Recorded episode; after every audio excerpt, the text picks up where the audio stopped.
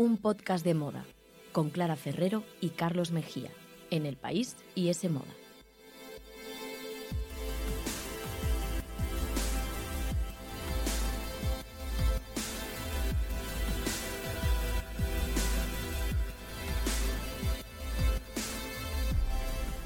Hola, ¿qué tal? Bienvenidos a un podcast de moda. El podcast que escuchas mientras haces cosas importantes o no, tú sabrás, aquí te queremos igual. Nos podéis escuchar, como siempre, en iTunes, Google Podcast, la web de Semoda y los podcasts del país. Y debéis seguirnos en Instagram, arroba un podcast de moda, y en Twitter también, arroba un podcast de moda.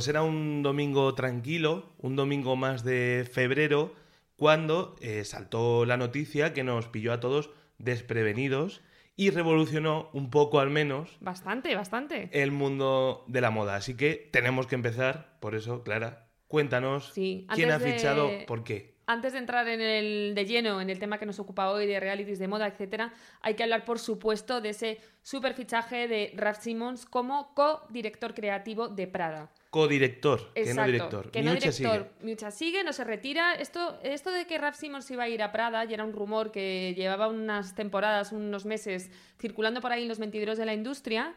Entonces no nos pilló del todo desprevenidos, pero desde luego lo que sí que es totalmente nuevo y, y nos rompió los esquemas es que no es su sustituto, sino que entran los dos y por primera vez en la historia dos diseñadores de su fama y de su rango se unen para dirigir una marca como es Prada, que es una de las principales del lujo. O sea, que es una- un movimiento súper novedoso. Sísmico.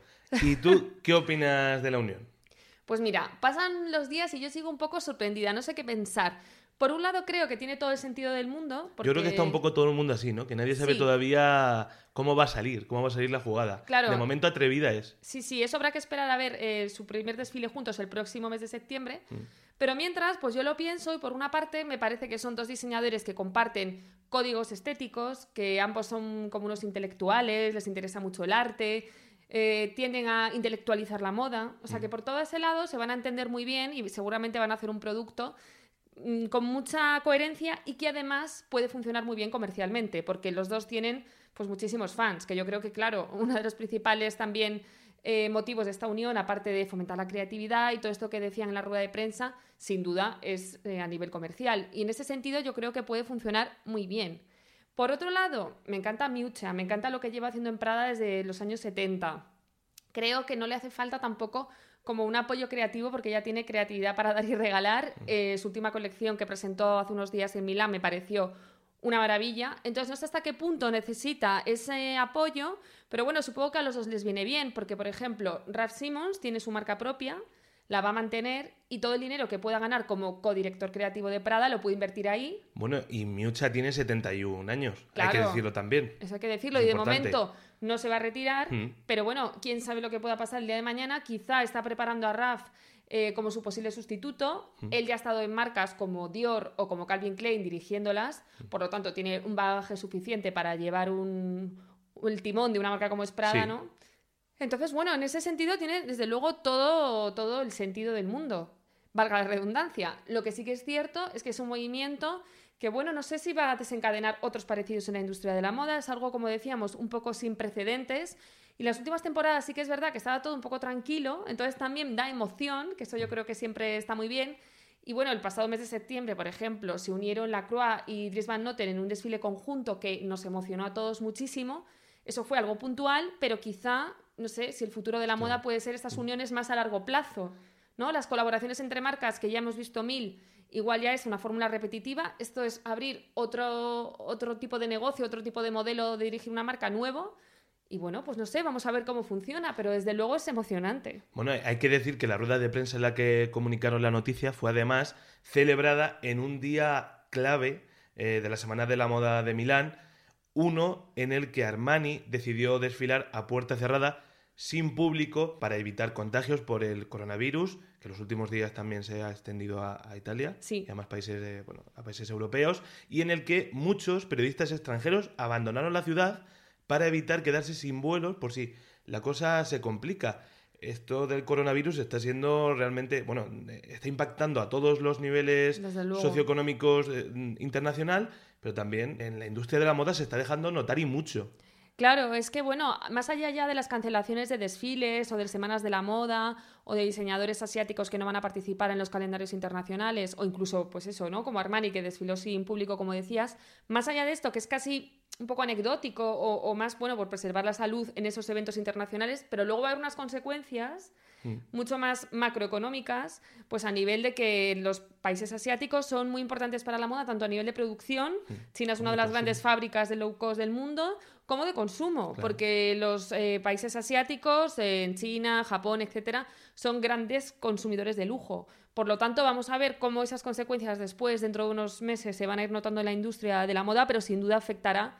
Por supuesto, esto es bueno, algo mucho más superficial que, el verdadero problema que está causando este virus, ¿no? Pero hmm. bueno, es importante analizarlo. y además que es una incógnita. En este momento estamos grabando el programa, pero se suceden noticias cada día, casi cada hora, entonces no sabemos qué puede pasar con próximas semanas de la moda, con próximos Sí, porque hablábamos eso de, también del consumidor chino, el consumidor asiático, pero la hmm. realidad es que el coronavirus ya está también en Europa, en algunos países, entonces bueno, vamos a ver cómo evoluciona todo. Quién sabe si tengamos que dedicarle a esto un programa aparte pero bueno, ojalá, ojalá que no sea necesario llegar ahí, desde luego. Bueno, pero con esto comentado, vamos ya al tema central de hoy, porque una vez que han acabado las galas de premios, por fin, gracias a Dios. Bueno, ya está, mira, ya está Berlín, ya viene Cannes, ya vamos otra vez al círculo Sí, pero bueno, estas son más tranquilitas, son el horario europeo, está mejor. Mejor, mejor. También la Semana de la Moda madrileña terminó, muchas de las internacionales. Sí, ya está casi esto listo. Por fin podemos dedicarle el tiempo que se merece a este programa muy interesante y que, puede también, no sé si cambiar el mundo de la moda, pero por lo menos del audiovisual de la moda. Vamos a escucharlo.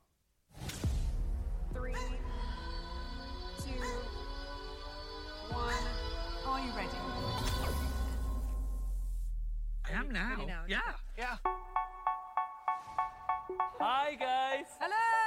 Welcome to Next in Fashion. Yes. They say, oh my God, I see the way. We've scoured the earth for some of the best designers in the world. And I've launched Apple Bottoms and Rockaware. And I worked for Stella McCartney. Moved on to Alexander. Pues ahí estábamos escuchando a Alexa Chang decir. ¿Sí?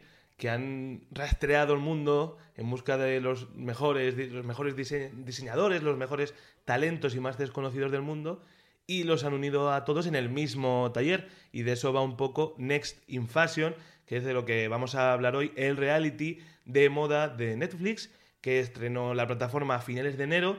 Y nosotros nos hemos tomado nuestro tiempo para verlo bien, porque es un programa importante. Bueno, yo creo que desde luego, como decías, no sé si cambiará la industria de la moda, no, no, vamos, no la cambiará, pero sí es un hito en la industria audiovisual, en cómo se presenta la moda a los espectadores, es muy entretenido, ¿no? Te invita también a maratonear, porque esto de Netflix que te curan todos los capítulos ya desde el principio, pues al final te crea cierto enganche, se hace ameno y bueno, me parece que desde luego, como, como vamos a ver ahora, vamos a ver los motivos por los que es uno de los grandes programas de la moda hasta la fecha. Venga, vamos a hablar del Next in Fashion, que se podría traducir como algo así como lo siguiente en la moda. Para mí es el reality de moda definitivo. Son 18 concursantes, 250.000 dólares de premio y sobre todo la oportunidad de vender la colección de debut en Netaporter, que es la web de venta online hegemónica de la moda del lujo.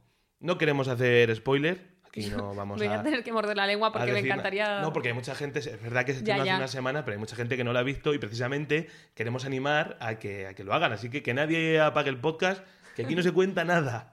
Pero bueno, hay que decir que los vestidos de, del diseñador ganador o diseñadora ganadora ya están en la web, una colección cápsula pequeña que creó en solo tres días para la final del concurso. Y los vestidos pues cuestan algo más de mil euros.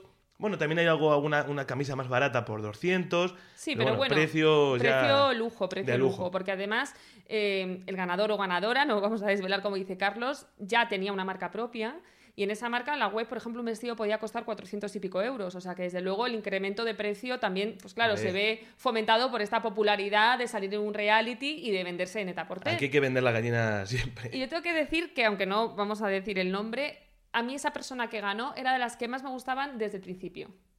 Con lo cual, eh, Pues cumplió las expectativas también, que eso es importante cuando ves un programa, ¿no? Medalla que, para que Clara coincida. Ferrero, eh, importante No, dejarlo... no, no, no, no medalla, pero que, oye, como que me reafirmé en plan, mira qué bien que ha ganado Venga. él o la diseñadora que me Estamos de gustaba. acuerdo, a mí también me gustaba bastante. Pero venga, ¿qué es Next in Fashion? Pues para los espectadores españoles, por ejemplo, que conozcan Maestros de la Costura, formato de la televisión pública, que justo ahora está emitiendo su tercera temporada y del que ya hemos hablado aquí, Muchas hay una diferencia básica y principal, que es el talento de los concursantes. El talento y el presupuesto del programa de la producción. También. Eso es bastante importante también. Pero bueno, me refiero a que aquí no estamos hablando de diseñadores amateurs, Sí. de estos jóvenes sin experiencia pero con mucha ilusión, esas amas de casa, ¿no? Entregadas y que cosan fenomenal. Aquí compiten diseñadores formados. Esto es la Fórmula 1 de la moda. Primera La- liga. La mayoría con su propia marca ya lanzada. Algunos han trabajado para grandes casas de lujo como Stella McCartney o Alexander Wang y otros han vestido a estrellas de la talla de Beyoncé o Ariana Grande. Es decir, esto es un reality sobre moda, no sobre costura. Esa puntualización yo creo que es clave porque, claro, en Maestros de la Costura yo creo que lo que falta en la mayoría de los casos es ese gusto ¿no? por la moda, tener una propuesta estética potente en consonancia con, bueno, con las tendencias, o no con las tendencias, pero sí con un gusto estético. ¿no? En Maestros de la Costura pues muchas veces demuestran que más o menos son capaces de coser relativamente bien en un tiempo limitado. Pero aquí hay realmente una propuesta, una colección o una prenda con un concepto creativo detrás y que además, oye, tiene mucho más tiempo para desarrollar, porque no es la hora, hora y media de maestros de la costura, sino que aquí les dan un par de días para hacer la prenda o las prendas y luego desfilar, que es como el cierre de cada episodio. Entonces yo creo que esa es la principal diferencia también, ¿no? Aquí hay una intención. En cuanto a la comparación también, quiero reseñarlo con Project Runway, que es otro de los formatos eh, históricos de moda en la televisión estadounidense, también se ha visto en España, Hay- y del que salieron, por ejemplo, diseñadores como Cristian Siriano, que están ahora muy solicitados, pues carece también un poco de ese punto dramático, algo sensacionalista, que sí tienen pues estos de las cadenas más generalistas. Es decir, aquí hablamos de concursantes con bastante experiencia y que ya se han hecho un nombre en la industria, entonces no se juegan tanto si son expulsados, no se juegan su última oportunidad, entonces hay menos drama. Y tampoco dejan demasiado hueco para rivalidades potentes entre ellos. Es decir, no han querido entrar al amarillismo y bueno, para algunos será un punto a favor, para otros será negativo. A mí me gusta. A mí también me gusta, creo que es un punto positivo, porque bueno, sí que hay algún momento de lágrimas, algún momento también de historias personales. Y de sangre. Sí, Sin de- sin sangre. Uf, mira, calla, que yo con lo mal que llevo la sangre, que mal lo pasé. Bueno, el caso es que eh, sí que hay un momento un poco más duro y algunos diseñadores, sobre todo los que son expulsados en los primeros programas, quizás sí que son los menos consolidados o los que lo tienen un poquito más difícil, entonces también te da pena que se vayan. Pero a pesar de eso, no es como tú dices, un pedazo de drama.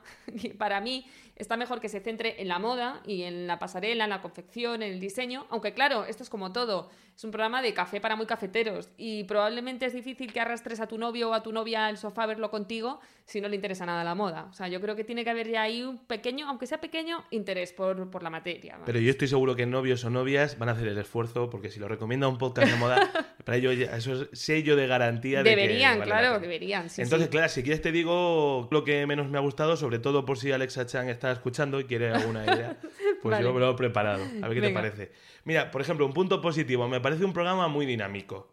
Y claro, también nosotros venimos de la tradición de la televisión en España, que los programas de este tipo duran tres horas, casi Sí. cuatro, que no hay quien los aguante. No, no. Pero aquí, muy bien, muy masticado, capítulos de menos de 50 minutos que hacen que se te pase volando cada prueba. Creo también que hay mucho concursante y que al principio puede ser un poco aturullado el formato. Pero en cuanto pasan un par de episodios, ya la selección, bueno, pues es un poco más pequeña, ya conoces quién es quién y el programa coge vuelo. Sí, porque además al principio empiezan a concursar en parejas, ¿no? Eso es. Y a veces no sabes muy bien también ya quién es quién o de quién es la idea creativa de eso de, que están presentando, no sé. Eso no me ha gustado tanto, eso me parece un punto negativo, porque claro, no se explica muy bien cómo es el sistema de emparejarlos. Hmm. Parece que lo deciden ellos, ¿no? Dicen como que se conocen. Sí, es que hay algunos que ya se conocen, que ya han trabajado juntos antes o que son del mismo país o han desfilado en la misma semana de la moda, yo qué sé, que se conocen, pero Pero algunas Sí. veces esas relaciones son un poco circunstanciales y en otras yo creo que directamente no existen. sí, en otras no se conocen. Entonces, da un poco de pena ver como hay muchas parejas que conectan muy bien su- sus estilos o son muy amigos y otras que no se conocen o que no pegan nada. Entonces, tienen una ventaja competitiva Hmm. y da un poco de pena ver muchas veces como alguien con mucho talento se tiene que ir porque le han puesto al, porque el que le han puesto al lado o directamente no encaja con él o tiene otras ideas. Entonces, yo creo que eso para próximas Aunque son todos súper profesionales, he de decir, porque incluso aunque tengan que ejecutar una idea de su compañero que no les guste nada y que no vaya con ellos, antes de discutir y montar el drama, tiran para adelante, lo hacen, o sea que eso es un gusto. Sí, verlo pero yo creo que estamos de acuerdo en que se puede explicar mejor Sí, sí. cómo se emparejan. También Total, creo yo que igual son demasiados concursantes. Que a lo mejor 18 son demasiado para empezar. Si hubieran empezado por 12, 10, Sí. hubiera estado también bien.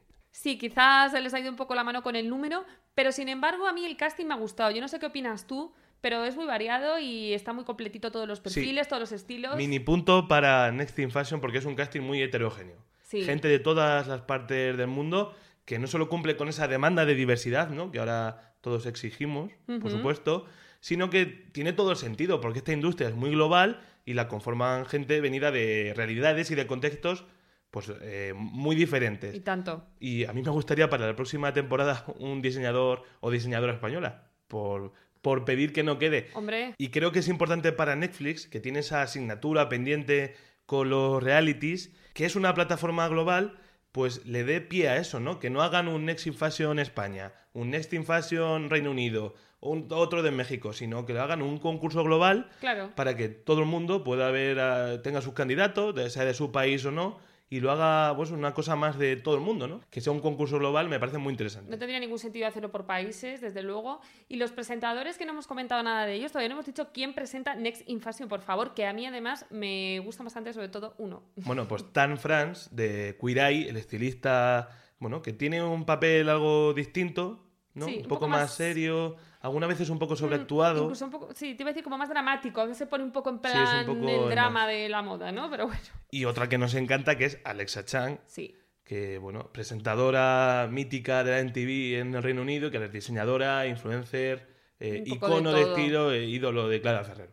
Bueno, no, más que ídolo, a mí me parece que ella siempre da una lección de estilo con casi todo lo que se pone. Y creo que es una chica que podía haber sido flor de un día, porque en su momento era como la It Girl británica por excelencia, tal. Y estos títulos siempre luego acaban mal. Pero sin embargo, ella ha sabido un poco mantenerse, ahora tiene su Sí. propia marca, que es verdad que muy modesto lo que está haciendo en la marca, tampoco tiene un aplauso de la crítica ni nada así, no es una Victoria Beckham. Pero bueno, la chica está ahí, creo que es talentosa también, mucho más allá de cómo viste o no viste. En el programa me parece que es bastante natural, que es maja, y A- a, mí me gusta, la verdad. A mí me parece que son un dúo de presentadores que tienen química, que es moderno, que están presentes, pero que tampoco son los protagonistas del formato, ¿no? Total. Por ejemplo, el núcleo del programa consiste en ver a, a estos concursantes diseñar y coser, y ellos aparecen de vez en cuando para preguntarles cómo van, para hacerles alguna apreciación, pero tampoco son los grandes protagonistas, como Sí. digo. Eso sí, creo que el jurado, que bueno, van jueces invitados en muchos programas, en casi todos, vaya, eh, podrían aportar algo más, porque han tenido nombres de la talla de Tommy Hilfiger, de Praval Gurung o de Kirby Jan Raymond, de Pierre Moss, que Sí, es una de las marcas marca. de, de streetwear más conocidas. Sí. Y él fue uno de los pocos, la, la excepción, que aportó algo más que cuatro palabras contadas y guionizadas y no demostró su personalidad, ya que son personas súper creativas y grandes genios de la industria, casi todos, yo creo que habría que sacarles más partido y que dieran más juego. Ojalá dieran consejos reales, ¿no? De decir, yo haría esto, haría lo otro, porque llevo 20 años en la industria y yo puedo hablar, ¿quién mejor que ellos? Es verdad que al final dicen un poco así como lugares comunes en muchas ocasiones, y luego hay un miembro del jurado no reconocido, pero que está en casi todos los programas, que a mí me perturba un poco. Ella es Elizabeth Stewart, que es una de las principales estilistas de Hollywood, que viste a gente como Kate Blanchett, como Gal Gadot o incluso Julia Roberts. Mm.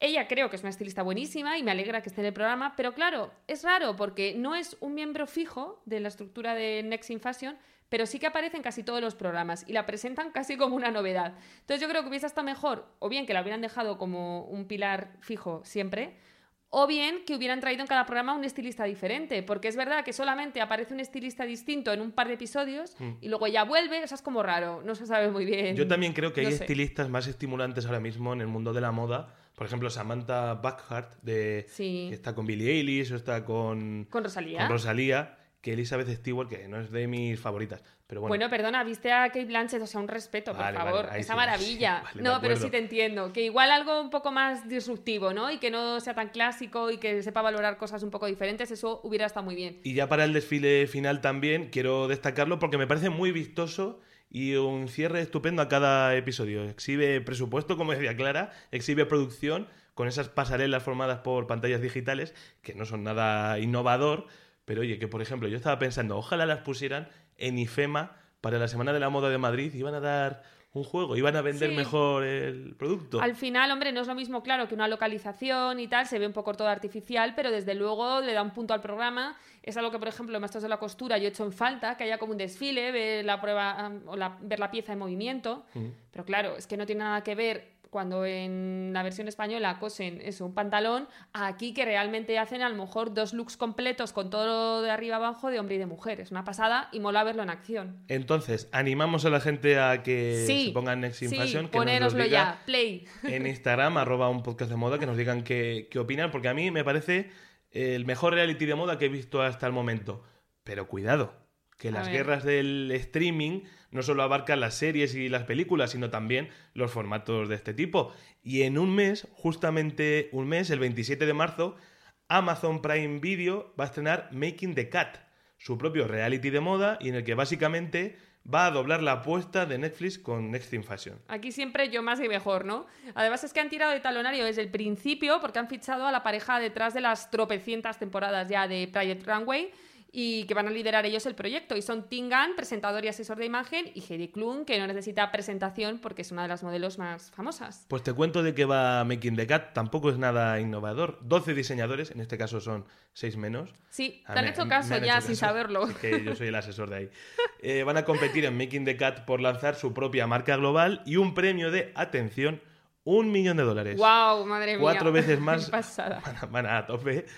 Pero lo más innovador de este formato es que los espectadores van a poder comprar en tiempo real, a través de, de Amazon.com, las prendas o, o looks ganadores de cada episodio. Bueno, Es decir, Consumismo el ahí. concepto este de la moda de see now, buy now, Joder, míralo ahora, cómpralo ahora, va a ser llevado a su máxima literalidad y los precios de las prendas, atención, nunca van a superar los 100 dólares. Bueno, está bien que no sean prendas muy caras. No sé luego ya los temas de producción, que ahora que estamos tanto con la sostenibilidad y tal, esto es un consumo así un poco loco, impulsivo. que Amazon- Pero bueno, claro, es que tienen que buscar esa rentabilidad para. Y con ese premio millón de dólares, a ver, tienen que. Bueno, también hay una obviamente. polémica ¿no? con la plataforma de moda de Amazon, muchos diseñadores de, de lujo y demás pues, han hablado en contra ¿no? de, de esta forma de mercantilizar un poco la moda, pero claro.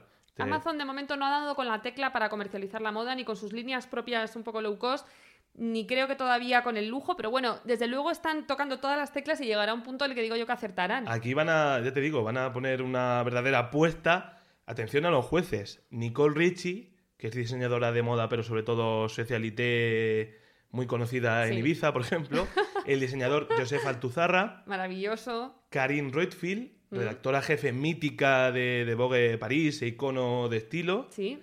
La influencer Chiara Ferragni, Ay, qué pereza me da ahora, de verdad. que ¿eh? no sé yo si va a estar en todos los programas, son solo unos cuantos. Por mí que no esté. Porque no me aparece siempre, he estado leyendo notas de prensa y no aparece siempre. Vamos a ver qué pasa con Kiara y la que va a aparecer siempre, y esta ya es a- la, la diosa de ébano, Naomi Campbell. Bueno, La vamos a ver muy fan. opinar. Ojalá opine de verdad. Ojalá se ponga a Naomi Campbell así como cuando, Como cuando se es- cruzaban los cables. Como cuando va a un avión, ¿no? Que, que- que lo haga de verdad, efectivamente. Sí, sí, estaría todo, muy bien. Que se limpia a todos los concursantes. que, atención, los concursantes, estos sí, van a ser de todo tipo de edades y experiencia. Aquí también, aquí van a darle más amarillismo al tema. Y atención, que van a viajar por todo el mundo, por Nueva York, por París, por Tokio, para intentar ganarle el concurso. Bueno, ese cambio de escenarios también puede hacerlo más entretenido. Ya te digo, presupuesto. Vamos a ver si, si consiguen hacernos olvidar cualquier formato visto anteriormente. Lo que yo tengo claro, Clara, es que el auge de este tipo de programas lo que confirma es lo que hemos dicho alguna vez aquí, que cada vez el público está más interesado en la moda y en su proceso de creación. Hombre, yo creo que es fundamental ¿no? que se acerque a una audiencia global la moda y que se vea de otra manera, que vaya más allá de lo que vemos en redes sociales o lo que vemos en pasarelas o en tiendas.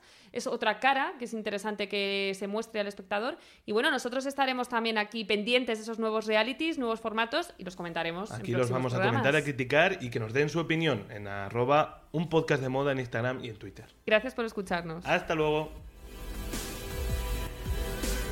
Síguenos en Instagram, arroba un podcast de moda. Escúchanos en los podcasts del país, iTunes, Google Podcast y en la web de S Moda. S Moda, el tercer sábado de cada mes gratis con el país.